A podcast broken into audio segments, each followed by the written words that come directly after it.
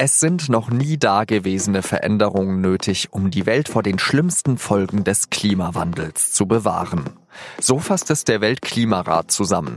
Was jetzt passieren muss und was jeder einzelne von uns tun kann, darüber sprechen wir in Auf den Punkt, dem SZ Nachrichtenpodcast. Heute ist Montag, der 8. Oktober und mein Name ist Jean-Marie Magro. Die Welt bekommt jetzt schon erste Folgen der globalen Erwärmung zu spüren. Die Staatengemeinschaft hat sich deswegen vor drei Jahren in Paris dazu verpflichtet, dass das Klima höchstens 1,5 Grad wärmer werden darf im Vergleich zum vorindustriellen Zeitalter. Das sagen alle bedeutenden Wirtschaftsnationen bis auf die USA. Denn Donald Trump ist aus dem Pariser Klimaabkommen ausgestiegen. Wenn wir dieses 1,5 Grad Ziel nicht schaffen, dann, sagen Forscher, können die Folgen des Klimawandels nicht mehr kontrolliert werden. Dann würden Dürren und Überschwemmungen zum Normalfall. Viele Tierarten würden verschwinden, Millionen Menschen müssten sich ein neues Zuhause suchen. Aber das Ziel ist noch möglich, sagt Hösung Lee vom Weltklimarat.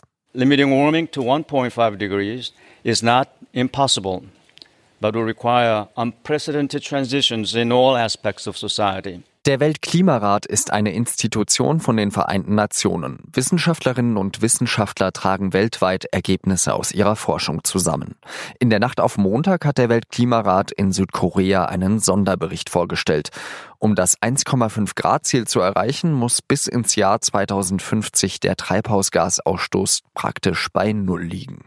Die Möglichkeiten dafür gäbe es. Es braucht aber den Willen zum Handeln, sagt der britische Klimaforscher Jim Skeer. The message is over to governments at this stage. We've told you what you, the, the scientific facts, the evidence, the costs. It is up to the governments now to decide what to do with it. Wie das zu schaffen ist, darüber spreche ich jetzt mit Christoph von Eichhorn. Er ist Wissensredakteur bei der Süddeutschen Zeitung.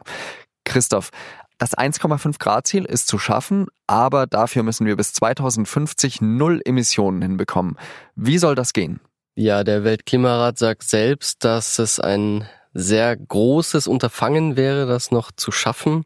Also man müsste praktisch sofort anfangen, in allen Bereichen des täglichen Lebens zu sparen, angefangen vom Verkehr über Energieproduktion, Industrie, Landwirtschaft. Also in allen Sektoren müssten die Emissionen viel drastischer sinken als bislang und es wäre wohl einmalig in der Weltgeschichte, wenn das wirklich gelingen würde.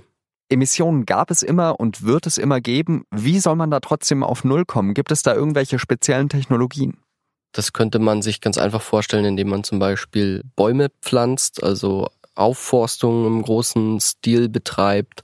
Aber es gibt noch andere Techniken, die allerdings kaum erprobt sind, wie zum Beispiel schnell wachsende Energiepflanzen anzubauen, die in Kraftwerken zu verfeuern, aber das CO2, das dabei entsteht, eben nicht in die Atmosphäre zu entlassen, sondern unterirdisch zu speichern. Und so wäre es dann möglich, CO2 im großen Stil, so hofft man, wieder zurückzuholen aus der Atmosphäre. Das wäre aber wieder mit großen Konflikten und Risiken verbunden. Es würde zum Beispiel sehr, sehr große Landflächen benötigen jetzt gibt es ja eigentlich immer wieder Klimaberichte und sie zeigen eigentlich immer wieder die gleichen Ergebnisse, dass wir endlich handeln müssen. Was ist jetzt das Besondere an diesem Weltklimabericht des äh, Weltklimarates? Ja, es ist ein äh, Sonderbericht zum 1,5 Grad Ziel. Der Weltklimarat hat jetzt eben den wissenschaftlichen Sachstand zusammengetragen, alle Studien, was, was heißt das konkret, welche Vorteile hätte das, und was heißt das politisch? Der Kollege Michael Bauchmüller hat geschrieben, in Berlin regiert eine Koalition der Mutlosen.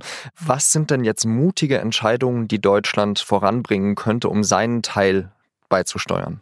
Hohe Priorität sollte der Kohleausstieg haben. Das wäre eine Möglichkeit, die Emissionen schnell zu senken. Also Kohle, Strom macht ja momentan im Strommix 40 Prozent aus aber 80 Prozent aller Emissionen im Energiebereich.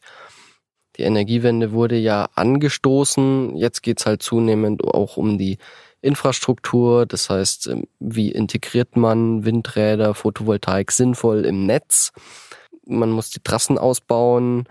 Es wird aber auch zunehmend äh, um sowas gehen wie, äh, was man Sektorkopplung nennt, dass eben nicht nur die Stromproduktion mit Erneuerbaren funktioniert, sondern dass man über die erneuerbaren Energien auch äh, zum Beispiel den, den Verkehr von Emissionen befreit und umweltfreundlich macht. Also dass man äh, zum Beispiel Elektroautos ähm, damit fahren lässt, aber auch, dass man zum Beispiel synthetische Kraftstoffe für die Industrie damit herstellt. Also das muss ausstrahlen in noch viel weitere Sektoren, damit wir da unsere Abhängigkeit von Öl, Gas und Kohle vermindern. Was kann jeder Einzelne von uns tun? Sehr viele Sachen, von denen man wahrscheinlich schon mal gehört hat.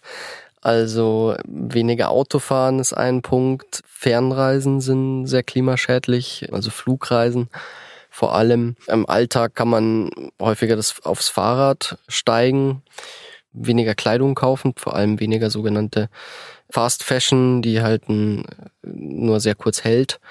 Man kann bei der Ernährung anfangen, wenn man zum Beispiel weniger Fleisch isst. Rindfleisch zum Beispiel hat einen sehr großen CO2 Fußabdruck. Solche, solche kleinen Sachen, damit wäre schon viel gewonnen. Um das 1,5 Grad Ziel einzuhalten, reicht es nicht nur weniger Treibhausgase zu emittieren, sondern wir brauchen sogar negative Emissionen. Vielen Dank, Christoph von Eichhorn. Gerne. Und jetzt drei weitere Nachrichten, die an diesem Montag wichtig sind. Der diesjährige Wirtschaftsnobelpreis geht an die beiden US-Ökonomen William Nordhaus und Paul Romer. Ihre Forschung habe erheblich zu einem besseren Verständnis von nachhaltigem Wirtschaftswachstum beigetragen. Das sei vor allem im Zusammenhang mit Klimawandel und technischem Fortschritt wichtig, erklärte die Akademie. Der Wirtschaftsnobelpreis wird zwar so genannt, er wird aber nicht vom Nobelpreiskomitee vergeben, sondern von der schwedischen Reichsbank. In Bulgarien ist in der vergangenen Woche die Journalistin Viktoria Marinova getötet worden. Marinova war vergewaltigt, geschlagen und dann erstickt worden. Es wird vermutet, dass der Fall mit einer Recherche über einen mutmaßlichen Korruptionsfall zusammenhängt. Nun haben die Bundesregierung und die Europäische Union gefordert, dass die Todesumstände schnell aufgeklärt werden müssen. Im Prozess um einen doppelten Raubmord im oberbayerischen Höfen sind drei Männer zu lebenslangen Haftstrafen verurteilt worden. So lautet der Spruch des Landgerichts München II. Im Februar haben die drei Männer ein Haus ausgeraubt und dabei eine 76-jährige Frau und einen 81-jährigen Mann getötet. Eine andere Frau, die Witwe des Mannes, wurde schwer verletzt. Die Täter haben 100.000 Euro Bargeld und zwei Goldbarren erbeutet. Die Richter haben außerdem die ehemalige Pflege Pflegerin der Witwe zu acht Jahren Haft verurteilt. Sie hatte ihrem Bruder den Tipp für den Einbruch gegeben.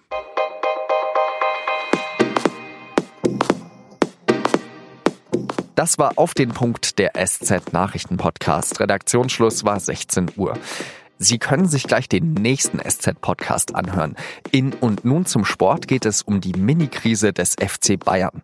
Der FCB hat den ältesten und den kleinsten Kader und muss wahrscheinlich trotzdem die meisten Spiele in der Saison bestreiten. Ob das gut gehen kann, darüber sprechen unsere Sportredakteure. Ich wünsche Ihnen viel Spaß beim Hören, eine schöne Zeit und sage Adieu.